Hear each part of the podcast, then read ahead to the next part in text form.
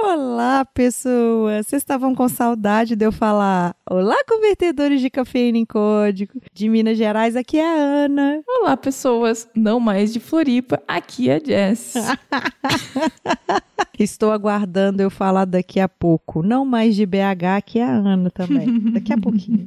Surpresas. Então, gente, foco não é o foco de falar de mudança, o foco agora é a gente falar de mais uma linguagem de programação. A gente já falou de algumas, a gente já falou já de paradigmas utilizando programação de linguagem orientada a objeto, e agora eu já estou fazendo uma confusão aqui, mas uma linguagem que a gente ainda não falou que ela tá ali, ó, tum tum tum, tum, ganhando mais espaço os coraçõezinhos dos nossos devs, é o que chamam de Go. Mas a gente fala Golang porque fala só Go, você fica assim, vai para onde, né?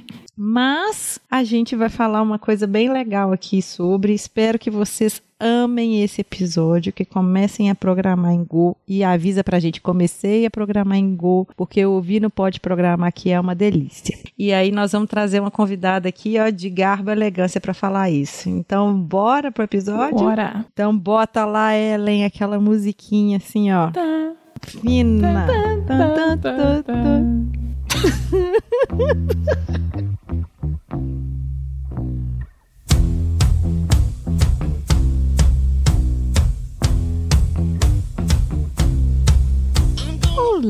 pessoas! Vocês conhecem o nosso programa de apoiadores do Pode Programar? Se você ainda não conhece, a gente já agradece de antemão porque você vai ajudar a gente. E quem já ajuda a gente vai com certeza receber ó, o nosso coraçãozinho, o meu abraço quentinho da Jessie também, porque a gente gosta de estar em tudo quanto é plataforma, a gente gosta de trazer para vocês um podcast de qualidade, com um bom áudio. Então vocês vão ajudar a gente. É só ir lá na nossa página de apoiadores ou você já ir direto lá no PicPay, na parte de assinaturas, lá vocês vão encontrar Pode Programar. Uhum. Como vocês encontram em qualquer lugar a gente, como Pode Programar, no PicPay também. Exatamente. E por enquanto, a gente só trabalha com PicPay. Tem gente que já falou se a gente trabalha com outra plataforma. Não, só com PicPay, por enquanto. É, tá? desculpa aí, mas é difícil ter tempo para outras plataformas. Então, por enquanto, só PicPay mesmo. E se a sua foto não tiver lá na nossa página de apoiadores, pode enviar um e-mail pra gente mesmo, que a gente troca lá na mão, tá? Existe uma mágica que pega as fotos, mas às vezes não funciona. então, é só pedir que a gente troca a foto, beleza? Você vai lá e troca no gravatar, Isso não? também pode ser. É só botar o gravatar, definir a foto no gravatar, usando o mesmo e-mail que tá no PicPay, que daí fica tudo bonitinho. Exatamente. Bora pro episódio então? Bora!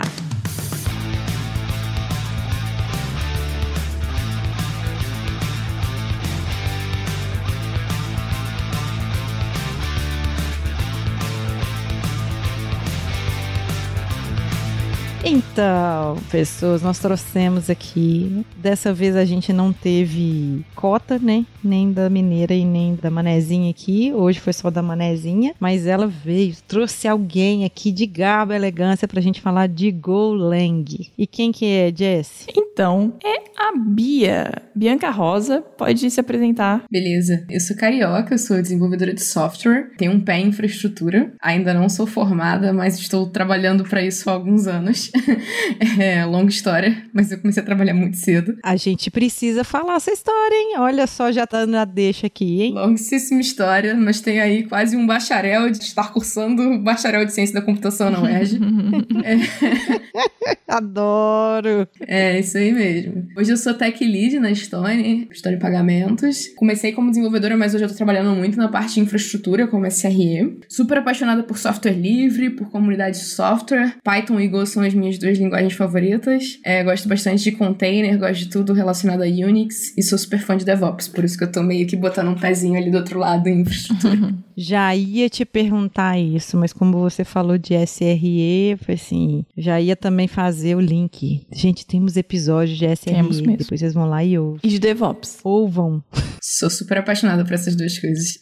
e assim, eu também tenho me apaixonado por essa parte de DevOps, mas faço tudo. O meu amor pelo .NET e pelas tecnologias da Microsoft me impedem um pouco de eu explorar mais além. Mas tudo que envolve .NET, inclusive a parte de container renerização e tal, eu curto. Estou querendo muito, depois do último episódio falando de Python, meu coração até dói pensar que eu tô perdendo essa oportunidade. Mas, mas .NET Core também, container, roda que é uma delícia. Nossa, delicinha, gente. A Jess fala pra eu fazer episódio de .NET, de C Sharp. Eu não fico querendo puxar sardinha, não, mas tô precisando fazer, né, gente? eu sou ouço história, faz cinco anos que a gente faz esse programa e até hoje eu tenho episódio de C Sharp, mas tudo bem. Aí o que que eu fiz? Casei com o C Sharpeiro. Ela foi lá e casou. Já que eu falo com ela tanto, ela resolveu casar com um cara de C Sharp. Muito bom. Que a gente só se reproduz em cativeiro, né? Sim. Sim. Ô, Bia, mas assim, você falou ali, né, que tem uma longa história aí com ciência da computação, mas como é que você começou a programar, né, assim, os primórdios, quando tudo era mato? Tá, quando tudo era mato, eu comecei a programar. Meu primeiro contato com linguagem de programação foi com PHP. Ah, eu também. Eu tinha 11 anos. Nossa, que triste. eu tinha 11 Mentira. anos e eu queria fazer um site Naruto na época. Aí, e aí eu tava com muita preguiça. Eu não vou falar sobre o que que era o é, meu Eu tava com muita preguiça de... Ah, eu tinha os blogs também das internet. Era aquela época, né? Eu tava o quê? 2000... Sou de 92. Então 2000... Aquela, aquela época, época, ali das dolls em pixel, os blogs tudo piscando e tal. E aí eu queria muito fazer um site Naruto naquela época. Piscando, obviamente. Piscando também, é. Tava muito cansada de ter que ficar trocando os links nos headers, né, toda hora. Que era um saco. Tinha que adicionar um negócio no menu e tinha que ficar trocando um negócio no header toda hora. Aí eu fiquei um pouco bolada com isso. E eu usava front page naquela época. Isso foi HTML CSS, né? Eu já brincava um pouquinho. Aí eu falei, ah, deve ter uma forma melhor de fazer isso. Eu cacei na internet e já achei uns include em PHP. Eu falei, é isso que eu quero. Aí comecei a brincar. Por alguns anos eu era aquela sobrinha que fazia site. Ou, oh, vocês ouvam o episódio de PHP pra entender a piadinha do sobrinho. É, eu era assim. sobrinha que fazia site, a filha que fazia. Eu também, eu era isso. sobrinha. E aí, não, foi assim. Aí eu não tinha certeza, já, já sabia que queria fazer computação, mas não sabia o que que era. Eu, tipo, também desmontava computador em casa, porque meu avô fazia um curso de montagem e manutenção na SOS Computadores na época. E aí eu desmontava os computadores, queria fazer uns negócios de computador. Aí fui parar num técnico, técnico de processamento de dados na FITEC, né? Ali eu conheci um pouco mais de programação, Pascal, as coisas assim. Ah, eu também. Nossa, sério, eu e a Bia nós somos irmãs gêmeas perdidas. PHP, Pascal. Olha PHP, aí. Pascal, aí depois foi VBA, um pouquinho, Java, Delphi. Depois Salesforce, ela já programou É. em Apex Aí também. daí pra frente já era. Eu comecei a programar, peguei emprego Aí em só Java. drogas pesadas, né? como- Meu primeiro emprego foi em Java. Aí... Nossa, gente, ela falou pra mim as drogas mais pesadas que eu poderia imaginar. PHP e Java. Uma mãe vai. Por tudo isso. Nada contra, tudo a favor. A favor de ficar bem longe. Eu não tenho problema, eu voltaria a programar em Java tranquilamente hoje em dia. Mas assim, eu prefiro programar em Python e Go, mas nossa, eu acabei me desprendendo. Em algum momento eu me peguei programando em .NET também. então- Aí, olha. Olha tipo só. eu, pagou e vai. Exatamente. É, mas a história é essa, né, gente? O negócio são as pessoas, o resto é ferramenta. A gente vai aprendendo o que precisa na época. Eu acho que tem alguma coisa que você vai se identificar. Eu achei, né? que Eu gostei muito de Python e de Go. Me identifiquei bastante. E o que que te, assim, seu coração bater mais forte pro Go? Nossa, acho Nossa, que... até suspira, né? Difícil pensar o que é, né? Eu acho que sou muito apaixonada pelo fato de gerar imagens tão pequenas em containers, sabe? Quando eu aprendi como fazer multistage build em Docker e usando o Go, eu vi aquela imagem de 6, 7 mega, eu falei, não é possível. Eu achei que você ia falar um K. Eu falei assim, Não, truco. não, assim, eu achei pequeno, assim, pô, é um canal. Não, ô, ô, Bianca, só pra dar um contexto, assim, pra quem não entende nada de container, quanto que é normalmente o tamanho de um pacote de outras linguagens? Ah, eu acho que em, em Python, às vezes, depende muito do pacote do sistema operacional que você vai usar, né? Então, dependendo da imagem base, mesmo se você sair de uma imagem base pequena, eu não lembro qual é o tamanho de uma imagem base do Alpine, por exemplo, mas eu geralmente trabalho com imagem acima de 100 mega, pra maioria das coisas que eu trabalho. Uhum, Em Go é tipo uhum. 6, 7. Gente, não tenho certeza, mas eu imagino que, tipo, Windows fazendo uma imagem ali utilizando também um SQL Server não deve ser menos de 150 mega. Não deve. É. Assim, eu tenho algumas imagens aqui, tipo, em geral, a Python crua, ela é 80 megas de Python, assim, pra, sem nada. Sem aplicação, sem nada. É, é bem pesado. Mas é o mínimo que você precisa para rodar alguma coisa em Python. E em Go você não precisa, porque você não precisa. Como é uma linguagem compilada, você não precisa de um sistema operacional com nada específico. Então você só você compilar com as libs livres necessários do sistema operacional e vai. E aí você pode rodar em um sistema que não tem nada. Na prática, não é um Ubuntu. A imagem do Ubuntu tem mais de 2 GB, então essa ela já é um problema por si só. Não, e aí vai ser um problema por si só para tudo, porque .NET Core, por exemplo, você consegue rodar no Ubuntu, você consegue rodar Java, alguma coisa em Java no Ubuntu, então esse que vai ser o problema. Mas o mundo não é perfeito, né? Fazer o quê? Pessoas, a gente vai só falar para vocês aqui uma história rapidinha, porque essa paixão não é uma paixão de carnaval, né? O Go já é uma linguagem que ela já tem aí sua historinha, porque o Go vem de Google ou não? Aí me pegou. Foi criada pelo Foi criada dentro do Google, na verdade, né? Acho que o Google tem daqueles projetinhos uhum. que as uhum. pessoas que trabalham no Google têm um tempo para fazer uns projetos e acabou surgindo nesse tempo, contexto. Entre aspas. É, tempo para fazer um projeto que depois vira do Google.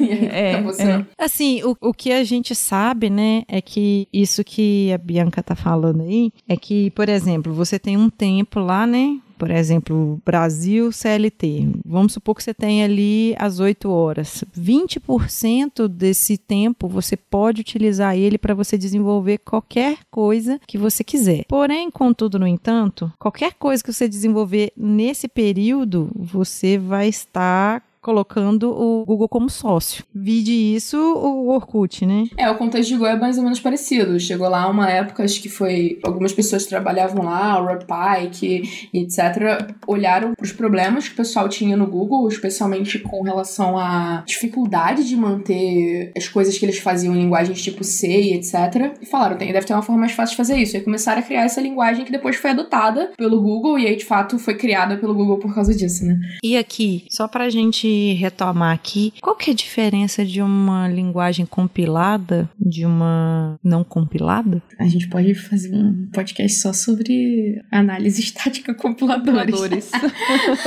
né? Mas na prática, Meu sonho. é, na prática você tem um passo a mais, é, você tem um passo de compilação ali que vai acontecer, a linguagem não vai ser diretamente interpretada pelo seu sistema operacional, ela já vai ser transformada em meio que linguagem de máquina na hora que você rodar esse processo de compilação. E esse processo de compilação é antes. No final é só computador trabalhando ali na linguagem que ele conhece. Gente, exatamente isso. E a gente sabe que o Go tem um pezinho ali com C, né? O que que vai ter de diferença ali? Nossa, para quem já programou em C sabe que é sofrido, né? É bem difícil. É bem difícil. Quando você lida com coisas de muito baixo nível ali, é bem complicado. O Go, ele é muito mais fácil do que C. E eu acho que ele tem um tooling muito mais robusto, né? Deixa a sua vida um pouco mais fácil para quem trabalha em ser assim puro sofre bastante. Então o Go vem justamente para acabar com esse sofrimento. O que você está querendo dizer aí do sofrimento é tornar uma linguagem humana um pouquinho mais complicada, né? Que é diferente das linguagens cada vez mais recentes, que elas têm a, a linguagem natural. É uma linguagem de alto nível, né? Não uma linguagem de baixo nível como que é o, como C, né? Que você chega mais como C, Assembly, que é mais baixo nível. É, Assembly ainda, é né? muito mais baixo nível, né? Mas C, uhum. assim, eu acho que o legal do Go, pelo menos o pouco assim, que eu mexi, é que ele permite você cuidar melhor né, de uso de memória, uso de processador, assim como tem C, só que de uma forma mais Isso. fácil, né? Em sintaxe. Posso dizer que acho que isso é uma das grandes vantagens do Go. É. Um negócio que eu vi muito de tendência é que Go surgiu para resolver um problema de C ser muito difícil de programar, mas ele acabou pegando um nicho que é, eu vejo muito ex-Pythonista programando em Go. Porque resolve o problema do Pythonista uhum. de querer um negócio que é mais performático. Performance. Só que é tão fácil quanto Python. Exato. Que eu vejo de público, no geral, as pessoas que eu convivo que programam em Go são pessoas que saíram de Python.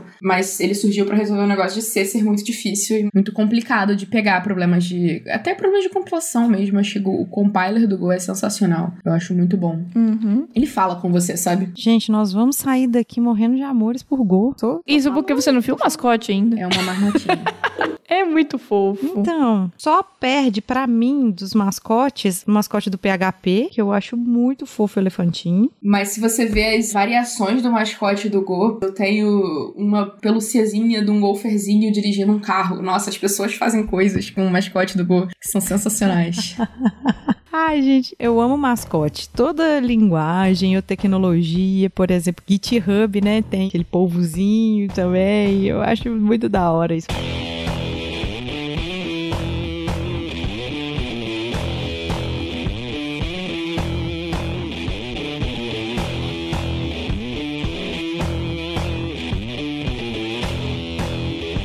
Bia, você falou ali, né, que muita gente sai do Python, né? E lembrando do episódio anterior, a gente falou muito de Python. E aí vai pro Go, né? Porque tem essas facilidades, né? A sintaxe é fácil e tal. Assim, quais são os usos frequentes de Go? Eu posso fazer um site com Go, por exemplo? Pode. Back-end, a gente espera. Eu nunca vi ninguém fazer nada de front-end, embora possa existir. Eu já vi gente, já vi uns negócios estranhos aí. Mas muita gente usa Go pra, primeiro, linguagem de back-end, é, API, essas coisas, REST. O pessoal desenvolve muita coisa em Go. Então, eu já trabalhei muito com API REST em Go. Tem muita coisa de interface de linha de comando que usa Go. Porque quando você pensa num uso que Go brilha muito ali, é quando você tem que distribuir binário. Eu posso compilar na minha máquina para o seu sistema operacional e você pode rodar na sua máquina. Eu posso compartilhar meu código-fonte, geralmente eu, Bia, vou querer porque eu gosto de software livre, mas você já tem um binário bonitinho que roda em qualquer lugar. Linha, tipo, command line interface, né? Tipo, interface de linha de comando, são bem legais pra, pra gente usar Go. E API REST tem, cara, muita coisa de Kubernetes é feito em Go, Kubernetes é baseado em Go. Muita coisa de base também, de infraestrutura que tem que ser performática, etc.,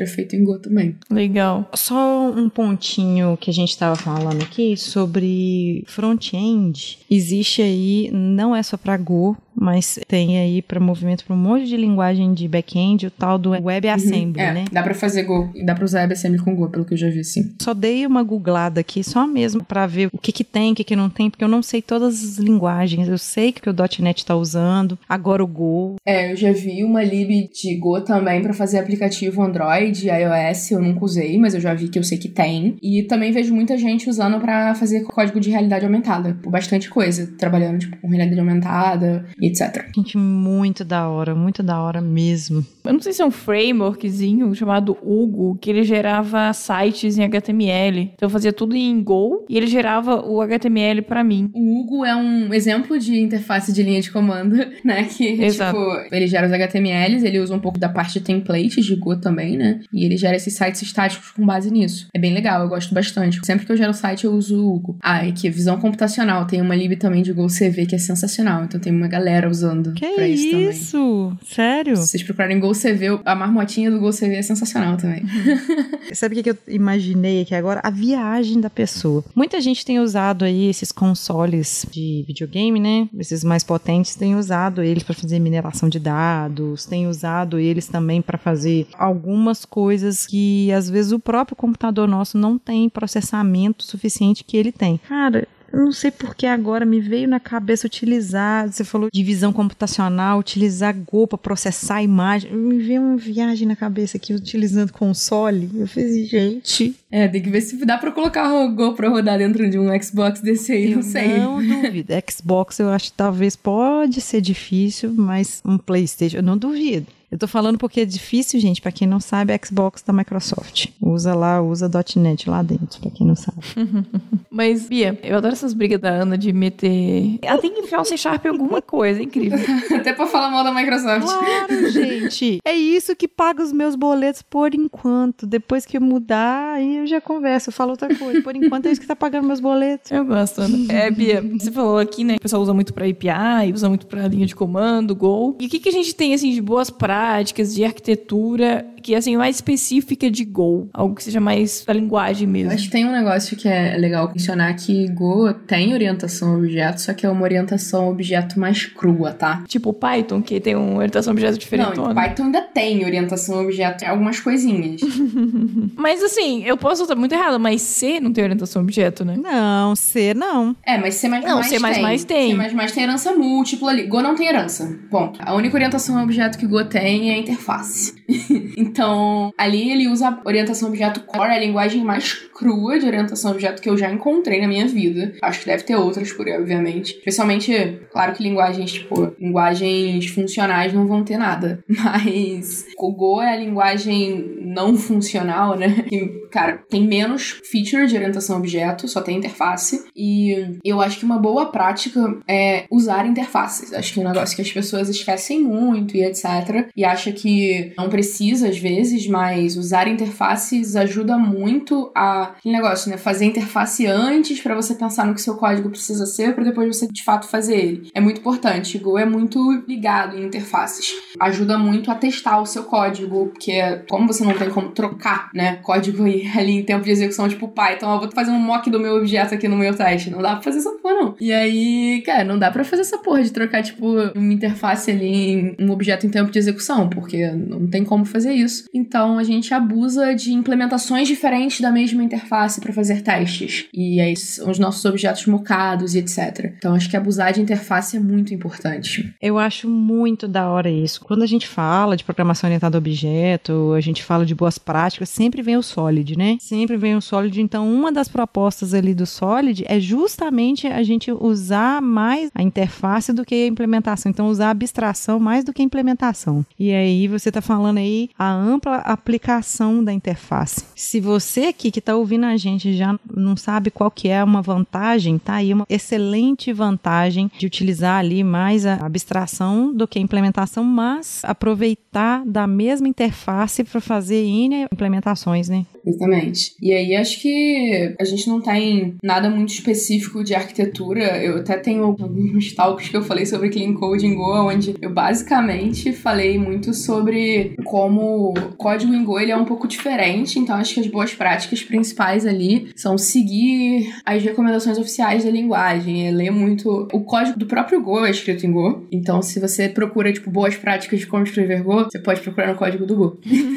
e tem a comunidade também, né? Que suporta. É uma linguagem muito de comunidade também, né? Sim, é bastante. Tem uma empresa por trás, né? Tem suportada por uma empresa por trás, mas sim, desde que virou um negócio open source, todas as propostas, tipo, a proposta de generic está sendo discutida pela comunidade, tudo está sendo bastante discutido. Então, uma linguagem que ajuda bastante a gente a conversar sobre o que a gente quer ali dentro, sobre como a gente quer que seja implementado, se a gente está curtindo ou não o caminho que a linguagem está indo. Então, é bastante. Bacana. E assim, no dia a dia, vocês, né, tu comentou ali do Hugo, né, que você usa o Hugo para gerar sites estáticos uhum. e tal. Mas vocês usam, né, ou você usa mais alguns frameworks, já ah, quero fazer para web, tem um framework para web, ou tem um framework para linha de comando, como é que Framework é? para web, eu usei muito um framework chamado Gin. Opa! Cadê? Traz o limão. já quero. Já pode botar uma tônica junto tá resolvido. Mas tem vários frameworks em Go que tem nomes assim. Mas enfim, eu usei bastante Gin. Será que isso diz muito sobre a linguagem? Tô falando que a gente vai sair daqui apaixonado Sim. pela linguagem, vocês não acreditam? Eu usei muito Gin em produção mesmo. As aplicações que eu trabalhei em Go usavam Gin em produção. Eu não tenho nada a reclamar. Acho que sempre suportou tudo que eu tentei fazer ali. Os meus projetos pessoais eu sempre usei Echo, que é um framework web também bem legal. A verdade é que para web, se você não quiser usar um framework web não é um negócio absolutamente necessário. Go ele parte do princípio que a linguagem ela te dá a base bem forte para fazer as coisas que você precisa. Então, o pacote NetHTTP ele é muito bom para fazer uma aplicação web super robusta. E muita gente só usa isso. E são coisas legais para web. Quando o projeto vai ficar um pouquinho maior, às vezes faz mais sentido usar um frameworkzinho. Eu gosto do Echo e do Gin. O Gin eu já usei produtivamente. Para lib de teste, eu usei muito Testify. Log eu não penso duas vezes. Eu sempre uso uma lib chamada Logrus. Eu nem sei como é que fala, mas eu acho que é isso. E tem um framework, é um framework de teste de carga, que eu acho muito legal, chamado Vegeta. Opa! Oh, gente, eu tô falando. Gente, melhor linguagem. Vamos sair melhor linguagem. O que, que nós estamos fazendo? Jesse, acabei de mudar. É muito bom, porque quando você quer fazer um teste de carga, você chama Vegeta Attack. e, cara, é, é, isso que faz o nosso dia ser feliz no final das contas. É tanto bug, tanto problema. Eu preciso Vegeta Attack. A gente precisa dessas glórias, entendeu? o resto é só tristeza. Por favor, mandem essa linha de código lá na nossa DM da nossa página para eu repostar isso no nosso Instagram. Não, o melhor é a documentação no GitHub. Uhum. Tem realmente um Vegeta. Tem um Vegeta, tem um Vegeta. É muito bom. Gente, eu vou deixar o link aqui no post, tá, pessoal? Excelente, maravilhoso. E o que, que você tá vendo aí de tendência, de modinha pro Go? De modinha, eu não sei se Go é uma linguagem muito de modinha, modinha, mas. É... Não, é uma modinha cult, né? Aquela coisa que. que é, é hip. Eu acho que o Python é modinha, o Go é a modinha hipster. É, eu acho que as duas discussões que estão acalorando a comunidade recentemente, que estão acalorando há um tempo já, é generics em Go, porque todo mundo, todo mundo, gente, não importa qual linguagem você venha, você vai programar um negócio, você vai fazer uma função para, sei lá, ordenar uma lista. E aí você vai reclamar que você teve que escrever essa função duas vezes, uma vez para quando é string e outra vez para quando é inteiro. Por quê? Porque eu não tenho generics. Aí todo mundo sempre reclama, não importa de onde que linguagem que a pessoa venha. Ah, mas por que, que não tem generics? Por que, que eu não posso fazer isso? Papapá, papapá. Bom, o pessoal decidiu implementar generics, só que não é negócio do dia pra noite, então a discussão que tá calorando o coraçãozinho da comunidade. Como vai ser a implementação de generics? Então já teve uma proposta de como implementar generics, ela tá sendo rediscutida. Lançaram agora em junho desse ano uma segunda proposta. Então, no melhor dos casos, todo mundo gostar dessa proposta, isso talvez entre pra linguagem no meio do ano que vem, pelo que eu tinha lido. Mas é possível que ninguém goste do negócio e aí tenha que refazer toda a proposta toda. Então, vale ver a proposta generics e uma coisa que as pessoas fizeram, estavam propondo ali generics, foi um compiladorzinho de teste e olha, usa isso aqui e me diz se isso aqui resolve aquele problema que você queria resolver, que você disse que só resolveria com Go se tivesse generics. Aí eles estão recebendo feedback para ver se de fato vão implementar. Mas a princípio tá bem forte a decisão aí de implementar generics. E essa lib de teste que eu falei, que é o Testify, que é bem forte, acho que muita gente usa, tá lançando uma V2, então é muito baseado em comunidade, né? Eles estão fazendo uma enquete agora para decidir como vai ser a V2 do Testify. Então eles estão pegando o feedback da comunidade para criar a V2 do Testify. Só um ponto muito importante que você tá falando aí, que eu tô achando assim, como a gente já falou um monte de vezes aqui do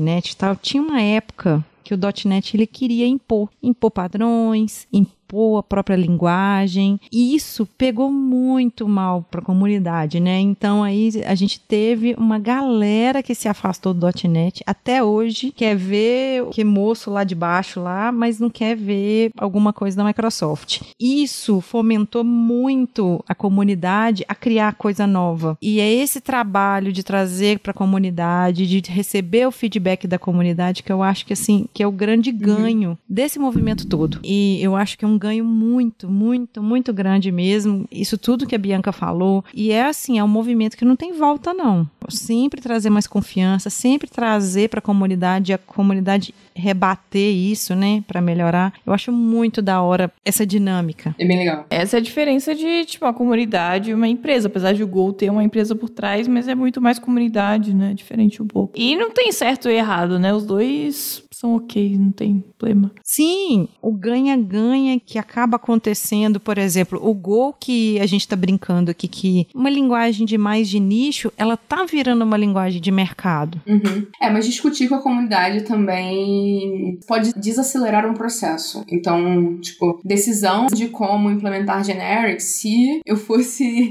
uma pessoa autoritária e decidisse, eu ia descer esse negócio e ia colocar lá e implementar um generics. Quando você discute você perde um tempo para você fazer um negócio que todo mundo concorde todo mundo goste. Todo mundo não, mas a maioria das pessoas que estão ali diariamente discutindo aquilo, né? Então você tem um tempo. Tipo, as PEPs do Python também seguem esse mesmo esquema e às vezes demora um pouco para um negócio sair. Ultimamente não, o Python tá bem. Não sei se vocês viram, tá bem rápido colocando coisa aí ultimamente.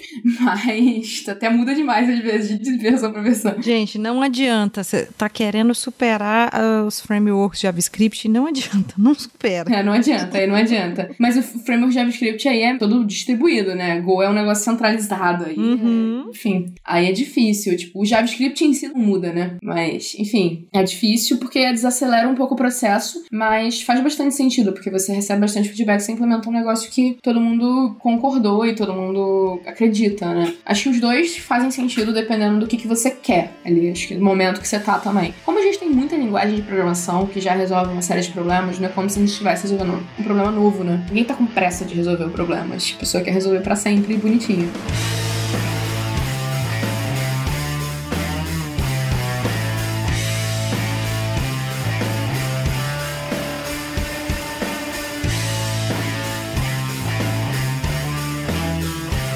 Bianca, e você que está aí atuando fortemente na comunidade, o que que você tem visto aí no mercado? Como que tá? Como que tá crescente de vagas? Eu acho que é um mercado que tem bastante vaga. Eu vejo muita gente querendo programar em Go e muito pouca gente de fato sabendo programar em Go. E para as pessoas que eu conheço que sabem programar em Go e querem programar em Go, eu, tipo, de fato, profissionalmente, sempre vejo bastante vaga. Então, um negócio que sempre vale a pena aprender a programar e tem bastante gente procurando. É claro que aquele mercado ainda um pouco voltado, acho que um pouco Rio-São Paulo ainda, tá? Não vejo muito fora do Rio-São Paulo e fora do Brasil também tem muita gente, muita gente. É, mas agora também com todo mundo aderindo ao home office, isso vai quebrando, um, vai pouco. quebrando um pouco essas barreiras. Lá fora né? tem muita, muita vaga para quem em Go, muita vaga. Gente, e esse ponto aí, uma coisa que acontece brasileiro é muito, por mais por tudo que tem se falado, mas programador brasileiro é uma coisa que o mercado internacional está requisitando. Nós temos qualidade. Até mesmo porque é mais barato também, né, Ana? Tem a questão financeira aí. Tem a questão financeira, sim, concordo. Tem a questão que quando a gente vai para fora, a desvalorização do real tá levando as pessoas para fora ou para trabalhar fora, também concordo. Porém, o que algumas pessoas que estão lá fora me falam é que brasileiro ele tá super valorizado porque a gente gosta de trabalhar assim, seguindo as diretrizes de boas práticas. A gente tem essa visão de não fazer tanta gambiarra, vamos dizer assim. Agora, se você é brasileiro e você faz gambiarra, meu filho, você não tem salvação não, tá? Todo mundo faz a gambiarrinha, Ana, não fala assim. Não, uma coisa é fazer gambiarrinha, outra coisa é você fazer gambiarrona o tempo inteiro. Recursos custéticos avançados, aleatórios e alternativos, negócio assim. Exatamente. E então, dona Bia, para quem quer de fato aprender, já que você está falando aí que a pessoa está faltando aí um pouquinho, né? De às vezes não deve saber por onde que começa ou saber fontes para aprender a programar. Quais são as suas dicas aí para quem está começando, que pode deslanchar? Tá, eu acho que sempre a minha dica para quem tá começando primeiro é antes de qualquer coisa, antes de qualquer linguagem, é você entender como você aprende. Não sei se alguém já falou sobre isso, se você já ouviu alguma coisa disso, mas Uhum. acho que você entender qual é a melhor forma que você aprende é a melhor coisa. Eu aprendi muito com o Tour of Go, que é interativo, negocinho lá pra ficar programando na, na telinha, vendo feedback e lendo ao mesmo tempo. Então tinha conteúdo, mas tinha programação e eu conseguia ficar feliz com o resultado. Tipo o W3 School? É, não sei, eu não usei o W3 School pra isso, mas eu acho que Ela sim. aprendeu a programar HTML com 11 anos. Não, mas eu uso o existia W3 ainda. Schools às vezes, mas eu prefiro tentar ir na MDN pra isso. Mas enfim, tem uma interface interativa lá no W3 Schools, né? Que você consegue programar e tal, não sei o é, quê. tem, tem. Uhum. Tem, tem pra HTML. Mas se for o que eu tô pensando, eu já acessei essa página do Go e aí tu consegue escrevendo código. Eu fiz Isso. isso tudo Go. Porque eu fui ajudar um primo meu que ele tinha que fazer um teste em Go. E aí, eu muito tonta, eu fui tentar, tipo assim, ler o código e, e adivinhar como é que funcionava o negócio. E aí, óbvio que não rolou, né? Aí, que assim, eu conseguia ler e tal, mas eu não tinha muita base. Aí, eu, quando eu entrei no Tour of Go, aí pronto, tipo, em uma hora eu aprendi, porque como eu já sabia programar, eu só precisava entender a sintaxe, que eu, tipo, fazer um deparo na minha cabeça. Cara, daí uma hora eu falei assim, tá, já entendi qual é a sintaxe. Aí eu fui lá e sentei e ajudei ele. Explica pacote, explica nome, função, variável, tipo. Aquele vu- aqueles cursos que a gente vê, gente, nada contra os cursos e deve acontecer mesmo, mas tem uns que falam assim, zero to hero. Não, isso se você tiver uma base, né? Mas se não tiver. O Tour of Go ele dá uma base boa e é uma base até pra quem já conhece um pouquinho mais da linguagem, porque tem uma parte do Tour of Go que é só de concorrência. Que Go é muito usado, a gente acabou não falando tanto de concorrência, mas a Go é muito usada pra concorrência também, quando você precisa fazer bastante coisa concorrente. Então, eu achei bem legal, eu aprendi por ali e na vida também, porque eu comecei a manter uma aplicação em Go, então tive que aprender, mas eu, foi o que eu usei. Usei muito, aí tive muita dúvida dali pra frente de como fazer código que fazia sentido. Então eu usei o Effective Go, também é um documento que tá no site oficial da linguagem, sobre como escrever código em Go de forma boa e com código efetivo, né? O Code Review Comments também é um negócio que tá no GitHub da linguagem, que eu gosto bastante, que ele explica o que as pessoas que mantêm o Go acreditam que é um código Go legal para ser mergeado dentro do Go. Então eles explicam algumas coisas de boas práticas e é interessante ver. A especificação da linguagem é bem legal para ler também, então eu gostei de ler. Tem um artigo de como escrever código em Go no site, How to Write Go Code, e tem um site de Talks também no site. O site de Go ele tem todas essas referências. Eu acho que dá para botar os links ali depois, eu separei uns links legais ali. Eu vou te colocar aqui todos os links para vocês. Só falar que eu amo quando tem convidado que já bota o link pra gente.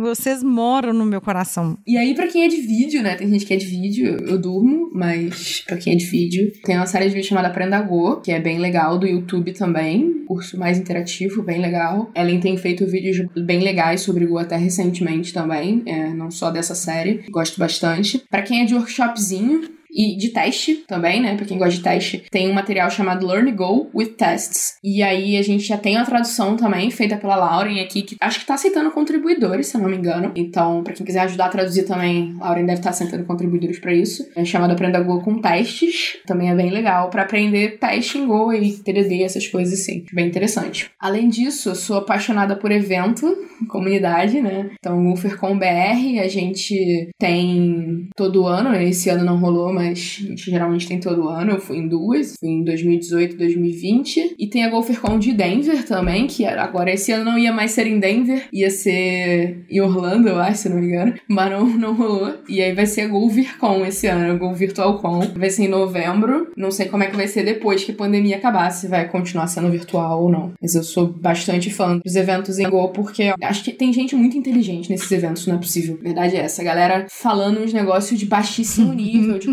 concorrência e você aprende muita coisa legal ali de feature da linguagem, porque a galera, especialmente nos eventos fora do Brasil, são as pessoas que trabalham na linguagem que estão lá. Então é bem sensacional. Você falando de evento, eu acho que é uma coisa que os eventos online vieram para mostrar pra gente que é possível fazer, mas o network ele presencial, ele é outro nível quando a gente consegue fazer. Então eu acho que aos poucos vai acabar voltando, mas não do jeito que era antes da pandemia, mas tomara que volte porque é bom também. Sim, acho que é, eu não consigo imaginar. Eu fiz uma primeira contribuição open source para uma lib, que era lib do VS Code para Go, na GopherCon de Denver, do lado de uma pessoa da Microsoft. E isso você não tem num evento, tipo, hum, virtual de jeito nenhum, sabe? É uma experiência diferenciada. Não, eu acho que vai existir muita coisa online, vai ficar muito mais acessível. Eu acho que veio de vez a pandemia para democratizar a internet, isso aí inegável, mas também a gente precisa aí que lidar com gente, os shows estão voltando, né? Então a gente precisa também desse contatinho com os eventos presenciais, mas os técnicos, eu acho que vai ser uma boa. E eu sinto bastante falta. Acho que você perde toda a noção de comunidade, assim. É bem difícil só ficar assistindo o vídeo vendo evento. Você não tem aquele momento que você fala com as pessoas, né? Eu sinto bastante falta. É, e pra mim é o diferencial mesmo. Não tem o pão de queijo. Não tem o coffee break, não tem a paradinha da cerveja, não tem pão de queijo. Não tem bar depois. Tem que ter. É bem ruim isso tudo. Saudades, evento. Ai, que saudade. É, minha filha tá com a saudade de um oh. bar, né, minha filha?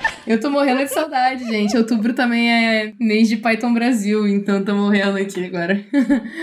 e aí, a última coisa que eu botei de referência foi livro. Pra quem é de livro, tem, tem gente que é de livro também. Tem um livro chamado A Linguagem de Programação Go. The Go Programming Language, que é bem legal. Tem ele PTBR também ou só em inglês? Tem, tem a versão a linguagem de programação Go. É, eu falei programação com um, a linguagem de programação Go é a versão PTBR dele. que bacana. Se você que está ouvindo a gente aqui, por um acaso, de alguma forma, hesitou de querer aprender Go, pelo menos vai conhecer essas referências que a Bianca colocou. Eu acho que vai ser da hora. Agora, a última pergunta, Bia, antes de a gente encerrar. Por que, que o mascote é tão fofo? que é um roedorzinho, né, gente? É muito fofo. É uma marmotinha. É, não é bem uma marmotinha, mas é muito parecido com uma marmotinha. É lindíssimo. Como é que ele chama? É Gopher. Gopher. Gopher. É, Gopher. é que quem programa em Go é Gopher. E aí o Gopher também é o nome de um roedorzinho. E aí ficou o Gopher, que é da família da marmotinha. A gente chama de marmotinha mesmo no Brasil. E as adaptações do mascote são sensacionais. Então, o Amarrogô, que é uma iniciativa para ensinar Go para mulheres, né? É muito legal porque você tem a marmotinha vestida de Mulher Maravilha. Você tem uns negócios assim sensacionais, cara. É muito bom, é muito bom. Eu adoro. Vocês vão encontrar no post no nosso site, tá, gente? Vai ter todos os links lá. Dona Bianca assim, fez o dever de casa direitinho, botou uma lista gigante de coisas maravilhosas aqui para vocês. Vamos aprender. E o seguinte, se você quiser entrar em contato com a Bianca para conhecer mais, para saber alguma referência, para tirar alguma dúvida ou para pedir uma indicação, aonde que te acha, Bianca? Acho que o Twitter é a melhor forma. Pode mandar DM lá. A última vez que eu chequei, as minhas DM estavam fechadas, mas eu abri. Então, é, pode mandar DM lá, pode falar. Tô super aberta a conversar. Vezes eu esqueço de responder, mas me cobra. Porque a vida é cruel. Todo mundo é programador, todo mundo sabe que foi fazer cruel. Mas me fala, tipo, Bia, você esqueceu de mim? Eu falo, putz, esqueci mesmo. E aí eu respondo. Gente, me fala quem é o programador que depois que assistiu aquele documentário lá, Dilema das Redes, que olhou rede social com aqueles olhos que eu olhava antes. Eu já não. Eu, Ana, não uso mais o Twitter. Pois é. Hoje uma amiga me mandou mensagem falando assim: Nossa, você viu lá a treta que rolou no Twitter e tal? Eu falei: Olha, deve ter umas duas semanas que eu não tô vendo Twitter. Não sei nem mais qual delas, né? Qual delas? então, assim, eu só tô agora utilizando as redes sociais do Pode Programar para manter o Pode Programar. Tô ignorando completamente. Se precisar, vai chegar no meu ouvido. De algum jeito vai chegar. O WhatsApp tá aí para isso. Então, uma indicação para vocês, além de tudo que vocês aprenderem de Go e além do Twitter da Bianca, indico para vocês aquele documentário lá que tá super famoso lá, o Dilema das Redes, que fala mal do Facebook e tudo mais. Ela fala baixo porque ela sabe que o Zuckerzinho tá Porque o Mark Zuckerberg. Ô, oh, meu filho, quem que não ouve o que eu tô falando? Certeza que a hora que eu abri o meu, cri, cri. meu celular vai aparecer um golfer ali pra mim. Bianca, a gente gostaria de agradecer imensamente esse tempinho que você tirou para falar do Gu. Eu, sinceramente, saí daqui, como eu falei na promessa, apaixonada, principalmente pela marmotinha. é o que importa. É o que importa, mas pelo grande potencial que tem do Gu. Inclusive, já vi várias coisas falando que vocês falaram aí, que ele trabalha com memória, trabalha ali com administração bem baixo nível mesmo. E eu acho isso muito legal para performance.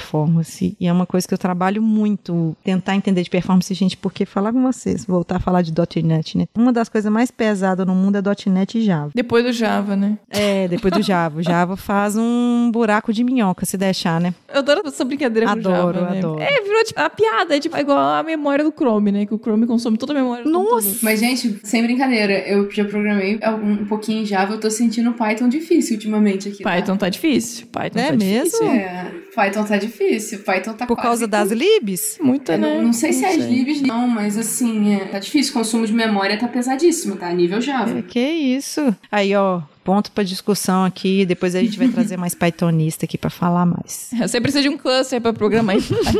A diferença é o tempo que você demora pra fazer o código Java, né? Eu faço em muito menos tempo código em Python, porque Java você tem que programar muito pra fazer a mesma coisa. Sabe quando tem aquelas pessoas que começam a falar assim, nossa, fulano, tô com uma dor nas costas, aí a outra pessoa fala assim, não, eu tô pior, eu- tô com um bico de papagaio, não sei o que. Vai sentar eu e alguém de Java e nós vamos falar mal. Tipo, não, .NET a gente escreve muito mais do que Java, e a Java vai falar assim, que isso, pra você fazer Hello hoje precisa de 3 mil linhas.